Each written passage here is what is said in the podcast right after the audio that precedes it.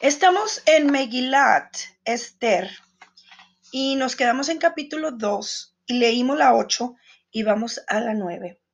Página 60. Y la joven fue buena ante sus ojos. Según Ralba G. Hegai, evaluó desde el primer momento que Esther sería elegida la reina, ya que la consideró la más bella de todas. Por ello, se apresuró en darle cosméticos y regalos. Acuerdo para ella. Asimismo cambió su lugar y el de sus doncellas para darle el mejor, el mejor área de la casa de las mujeres en el harem del rey. Las siete doncellas de la casa del rey que correspondía asignarle, según Egay, Esther ameritaba en virtud de su personalidad que la asistieran y sirvieran las jóvenes que servían en el palacio real. Algunos comentaristas consideran que a cada una de las doncellas reunidas para la elección real se le asignaban siete doncellas para servirla. Otros opinan que las doncellas eran del palacio y su función era asistir a la reina y Egay está absolutamente seguro de la coronación de Esther como reina, por lo tanto le asignó en forma inmediata a las doncellas para su servicio. Esther no, eh, número 10, Esther no hablaba acerca de su pueblo ni de su familia. Según Rabeinu Bejaya, la intención era que si así pueda guardar los mandamientos de Dios sin llamar la atención. Rashi considera que si los funcionarios del rey hubieran ah, sabido que ella era del abolengo real y que pertenecía a la familia del rey Shaul, el rey la hubiera tomado en forma inmediata. Esther pensó que si ella era considerada como una doncella más de simple origen, su liberación sería más rápida. Ralbaje y Rabá opinan que Mordejai sabía que la salvación de Israel vendría por intermedio de Esther. Por tanto, le ordenó no hablar sobre su origen. Mordejai pasaba todos los días. R.M. Gelayo afirma que de aquí aprendemos que Mordejai tenía una posición de privilegio y en el palacio real. Entonces dice, era un juez importante en la corte real esta posición la tenía mucho antes que comenzara la problemática con Esther.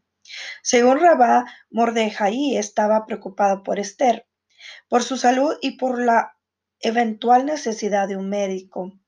Morde, eh, conocía los peligros del palacio real y por ello estaba preocupado por la suerte de Esther y por ver si ella requería de algo especial. Y dice aquí, y Mordejai pasaba todos los días delante del patio del harem para saber cómo se encontraba Esther y quería saber de ella.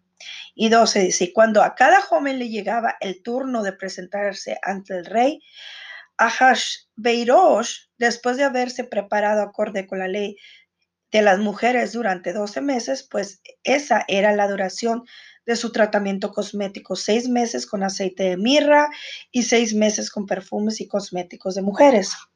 Y cuando a cada joven le llegaba el turno, la mayoría de las doncellas elegidas estaban sumamente entusiasmadas con soñar y desear el momento del encuentro con el rey Ahashverosh, mismo que podría cambiar el curso de sus vidas. La disyuntiva es entrar al aposento real, la gloria y del reino o la humillación y el desprecio.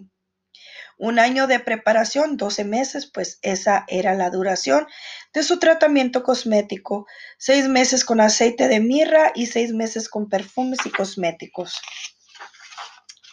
Y dice aquí, entonces, 13, entonces la joven se presentaba ante el rey, ella se le concedía todo lo que pedía para ir desde el harem hasta el palacio real. Y luego dice, Gelayo opina que se le concedía a la joven todo pedido o deseo para evitar que tuviera eh, preocupaciones y así entrara relajada a la recámara real, ya que las preocupaciones afectan el semblante de la persona. Y lo dice, por la noche ella se presentaba y a la mañana siguiente regresaba al segundo harem a cargo de Shazkaz, sirviente del rey, guardián de las concubinas. Ella jamás volverá a presentarse ante el rey, a menos que el rey la desea y vuelve a ser llamada por su nombre. Muy bien, entonces dice, y a la mañana siguiente regresaba, algunos comentaristas interpretan la palabra regresaba como si a la mañana siguiente volviera nuevamente al mismo lugar de donde venía. Rashi, Ralbag y otros opinan que después de haber estado en el aposento real, las jóvenes se dirigían a un segundo harem, el de las concubinas del rey. El segundo harem estaba dirigido por Shashgaz, otro de los eunucos del rey. Y Ri Nahmías considera que después de haber estado con el rey, no era adecuado que asumiera otro estado que no fuera el de la concubina del rey. Y de este versículo se entiende que en el palacio real habían dos casas de mujeres, una de esposas que estaba dirigida por Egai y otra de concubinas que estaba bajo la dirección de Shashgaz. Y dice aquí, y cuando le llegó el turno a Esther, la hija de Abijail, el tío de Mordejai, quien le había adoptado como su hija, de presentarse ante el rey, ella no pidió nada excepto lo que le dijera Egai, sirviente del rey, guardián de las mujeres, y Esther hallaba gracia ante los ojos de todos que la veía. Y sé, las concubinas solo podían entrar al aposento real si eran llamadas por el rey. Las doncellas solo llegaban a la recámara real en virtud del turno establecido.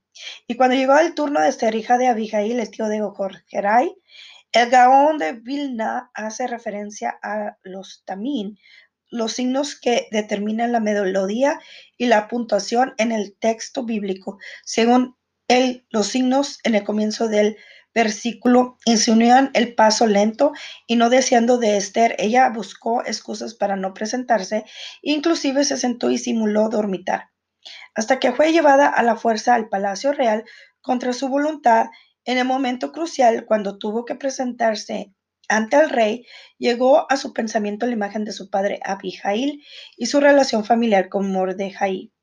R.M. Gelayo dice que fue recordando nombre de su padre, que era una persona justa y piadosa. Ella no pidió nada excepto lo que le dijera Hegai. Gelayo explica que no pidió regalo alguno para ir a la recámara real, tal como lo hicieron a las otras doncellas y Malví opina que Esther demostró claramente que estaba haciendo solo lo que se le imponía la fuerza y solo lo que Egai le daba ella. Recibía ya que sabía que no tenía otra alternativa. Yalkul Shimoni señala que Esther no se maquilló para el encuentro con el rey, otra cosa que, es, que provocó los cuestionamientos de Hegai, ya que terminó ser acusado y asesinado por el rey. Y Esther fue llevada ante el rey Ahashverosh a su palacio real en el mes décimo, que es el mes de Tebet, en el año séptimo de su reinado. Y Esther fue llevada ante el rey de Rabá contra su voluntad a su palacio real, sus aposentos en la recámara real, en el mes décimo, que es el mes de Tebet, en el año séptimo de su reinado. Y cuando años después de haber publicado su edicto y reunido a los demás bellas doncellas del reino, y aquí nos vamos a quedar, ¿ok? Así es que no se pierdan lo que sea que está buenísimo.